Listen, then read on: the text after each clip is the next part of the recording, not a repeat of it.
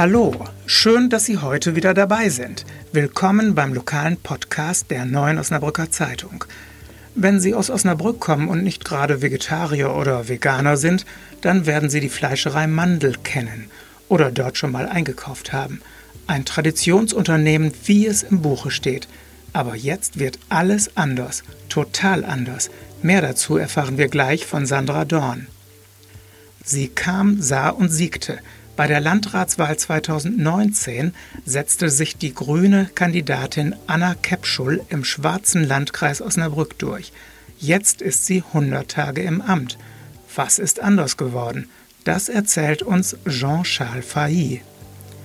Eine alte Gießerei als Gourmet-Treffpunkt, das klingt vielleicht etwas schräg, nimmt aber langsam Gestalt an – und zwar an der Hannoverschen Straße, wo die Abbrucharbeiten auf dem Gelände der Eisengießerei Schmidt jetzt zu Ende gehen. Nächstes Jahr sollen dort die Genusshöfe entstehen. Haben Sie schon Ihre Steuererklärung für 2019 abgegeben? Im Newsblog erfahren Sie, wie lange es dauert, bis Sie mit Ihrem Bescheid rechnen können. Sie hören immer der Hase nach den Podcast aus der Lokalredaktion der Neuen Osnabrücker Zeitung am Freitag, den 7. Februar, heute mit Rainer Lahmann-Lammert. Fleischerei Mandel, das ist in Osnabrück ein Begriff, aber das Traditionsunternehmen wird gerade total umgekrempelt. Die Fleischerei bleibt, der Name Mandel verschwindet. Ab April wird Philipp ganz groß auf dem Firmenschild stehen. Was da passiert, erklärt uns meine Kollegin Sandra Dorn. Hi Sandra, du hast mir schon verraten, dass Philipp nicht etwa der Nachname des Neueinsteigers ist, sondern der Vorname und dass die Kunden in Zukunft damit rechnen müssen, geduzt zu werden, wie bei IKEA. Und das in einer Traditionsfleischerei?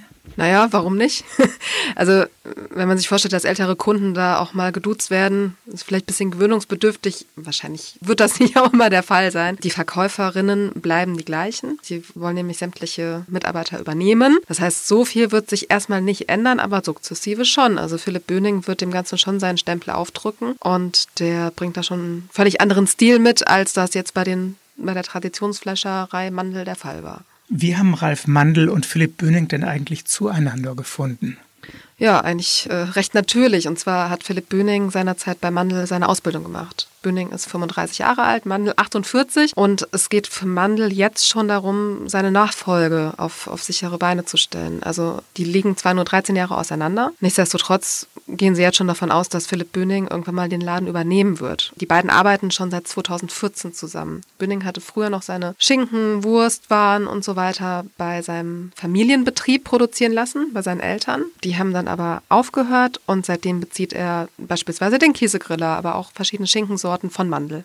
Wer beim Mandel einkauft, wird von gestandenen Frauen bedient, wie in fast allen Fleischereien. Bei Philipp gibt es einen hohen Männeranteil. Wie kommt das? Ja, das hängt durchaus mit dem Stil zusammen, den er da prägt. Also es ist der Laden kommt sehr hip rüber. Er setzt sehr viel aufs Grillen. Grillen ist ja aktuell ein ziemlich beliebter Hype. Und naja, es geht halt aber auch ums Handwerk, also um Fleischqualität. Die bieten diverse Fleischsorten an, die man jetzt nicht im Supermarkt kriegt. In Osnabrück werden sie beim Rindfleisch Fleisch von Bullen anbieten, die in Irland auf der Weide gehalten werden.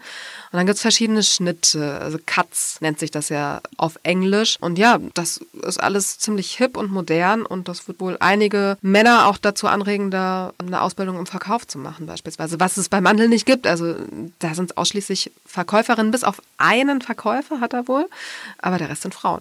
Für mich klingt es ein bisschen so wie bei den jungen Winzern, die den Weinmarkt aufmischen. Glaubst du, dass die Kunden von Mandel das mitmachen? Ja, das wird sich zeigen. Ne? Also ich denke schon, also Mandel ist halt hier eine Instanz und die Produkte bleiben ja die gleichen. Also Ralf Mandel ist nicht weg. Er wird für die Produktion weiter verantwortlich sein und Philipp Bühning wird allerdings halt seinen Stil dann in den Geschäften etablieren. Und ich bin total gespannt, wie das hier in Osnabrück ankommt. Also Münster ist schon eine andere Stadt. Münster ist ein bisschen moderner, ein bisschen hipper. Da passt das sehr gut rein, finde ich. In Osnabrück hat man halt die Läden, die übrigens bestehen bleiben, die drei Verkaufsläden. Die sind schon sehr traditionell und das wird total gespannt sein, wie die Kunden das hier annehmen werden. Auch in Osnabrück kann sich ja mal etwas ändern. Vielen Dank, Sandra. Gerne. Es war die Sensation, als im Sommer 2019 eine Grüne zur Landrätin gewählt wurde.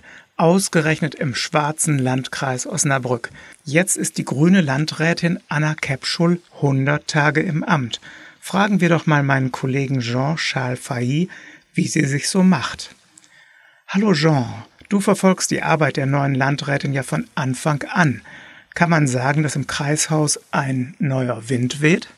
Das kann man bestimmt sagen, wenn man den Umgang der Landrätin mit ihren Mitarbeitern ähm, beispielsweise anspricht. Da ist sie sehr empathisch, versucht auf Augenhöhe zu sprechen mit ihren Mitarbeitern. Das ist so das interne Kreishausleben, was man so als Reporter mitbekommt, wenn man mal zu einem Interviewtermin bei der Landrätin im Landratsbüro oder in einem Landra Landrätinnenbüro heißt es ja mittlerweile. Und ja, im Kreishaus äh, ist es natürlich auch ungewöhnlich, dass eine grüne Politikerin an der Spitze ist. Das ist natürlich ein gewisser Prozess, der ähm, auch von der Politik letztlich erstmal verdaut werden muss.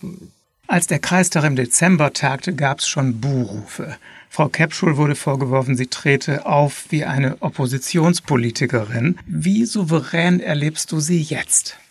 Also es war in der Tat eine hitzige Kreistagssitzung im Dezember, wie man sie noch nicht erlebt hat, ähm, unter einem äh, schwarzen äh, Landrat, weil sie sich sehr stark auf eine Haltung äh, kapriziert hatte zum FMO, die dann nicht mehrheitsfähig war. Und deshalb ist auch diese Verwaltungsvorlage gescheitert und letztlich hat äh, die Kreistagsmehrheit dann einen, einen eigenen geänderten Antrag eingebracht. Das war letztlich unnötig, dass äh, so eine Verwaltungsvorlage, die, die nicht ähm, entsprechend abgestimmt war und wo absehbar war, dass es dann äh, eine entsprechend hitzige Debatte gibt, dass sowas dann eingebracht wird und dass man sich dann quasi das Leben selbst schwer macht.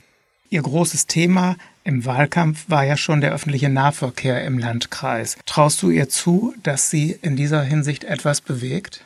Genau, also ich glaube, das ist der richtige Schwerpunkt, den sie da gelegt hat. Da ähm, ist auch letztlich der Weg mehrheitsfähig. Und darum geht's ja. Ne? Es gibt ja bei einem Kreistag äh, mit etwa etwas mehr als 60 Sitzen und wenn man dann so eine grüne Fraktion im Rücken nur hat, mit nur zusammen mit dem Sitz der Landrätin acht Sitzen, dann äh, muss man natürlich gucken, äh, wie kann ich hier Politik gestalten, die dann mehrheitsfähig ist und muss insbesondere vorher viele Gespräche führen und ausloten, was ist hier Konsens und wo kann, lässt sich ein Kompromiss erzielen. Und das ist insbesondere beim Nahverkehr möglich, weil ähm, eigentlich von allen Fraktionen anerkannt wird, dass die aktuelle Situation des Nahverkehrs im Landkreis schlecht ist und dass sie deutlich ausgebaut werden muss.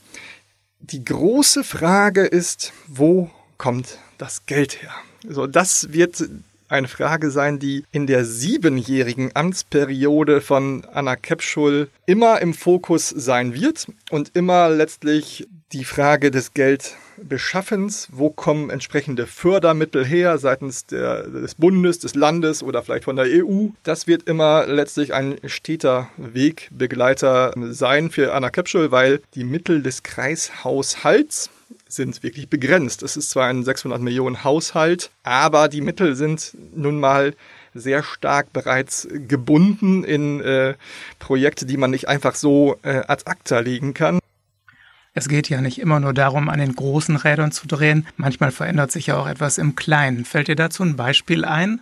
Ja, im Kleinen, also so klein ist es gar nicht, weil auf einmal, ähm, das gab es in der Historie des ähm, Kreistags, zumindest solange ich sie begleite, nicht, dass ähm, die CDU zusammen mit den Grünen gemeinsame Anträge einbringt. Und das hat sich in der Tat jetzt in diesem Jahr äh, geändert. Also das, äh, es gibt gemeinsame Anträge zum Thema Personal. Auf einmal ist, sind CDU und Grüne sich einig beim Thema Kita-Kosten. Man ist sich auf einmal einig bei dem Thema Gewässerrand streifen und auf einmal versucht man hinter den Kulissen den Streit auszutragen und stellt in der Tat äh, gemeinsame Anträge, die dann voraussichtlich auch im Kreistag durchgewunken werden können, sodass dann auch grüne Politik nicht nur gefordert wird, sondern auch de facto umgesetzt werden wird, weil man auf Kompromisse aus ist und nicht auf Maximalforderungen beharrt. Na, das hört sich doch ganz interessant an. Du wirst es ja sicher weiter beobachten. Vielen Dank, Jean. Vielen Dank, Rainer. Alles Gute. Und jetzt unser Newsblog. Drei Männer, die einen Sinn für Genuss haben, stecken viel Geld in eine verrückte Idee. Auf dem Gelände der ehemaligen Eisengießerei Schmidt an der Hannoverschen Straße wollen sie aus feinsten Zutaten Gin, Kaffee und Schokolade herstellen und an Liebhaber edler Genüsse verkaufen. Nächstes Jahr soll die alte Gießerei Genusshöfe eröffnen. Die Abbruch- und Entkernungsarbeiten laufen nach Plan. Jetzt wird die 90 Jahre alte Halle mit dem markanten Sägezahndach wieder schick herausgeputzt. Auf dem Gelände entsteht auch ein Saal für Hochzeiten, Feiern und Events, außerdem die neue Harley-Davidson-Niederlassung für Osnabrück. Wer mit einer Rückerstattung vom Finanzamt rechnet, kann es kaum erwarten, dass der Steuerbescheid kommt. Anders ist es natürlich bei einer Nachzahlung. 2019 haben die Menschen in Niedersachsen durchschnittlich 57,7 Tage auf ihren Steuerbescheid warten müssen. Diese Zahl hat das Online-Portal lohnsteuerkompakt.de veröffentlicht. Beim Finanzamt Osnabrück Stadt ging es mit 53 Tagen etwas flotter. Noch schneller lief es in Quakenbrück. Durchschnittlich nach 32 Tagen kam der Bescheid an. Welche Schlüsse Sie daraus ziehen, das überlassen wir Ihnen. Unser heutiger Podcast aus der Lokalredaktion der Neuen Osnabrücker Zeitung geht damit zu Ende. Danke fürs Zuhören. Bleiben Sie uns gewogen und hören Sie wieder rein. Am Montag sind wir wieder für Sie online.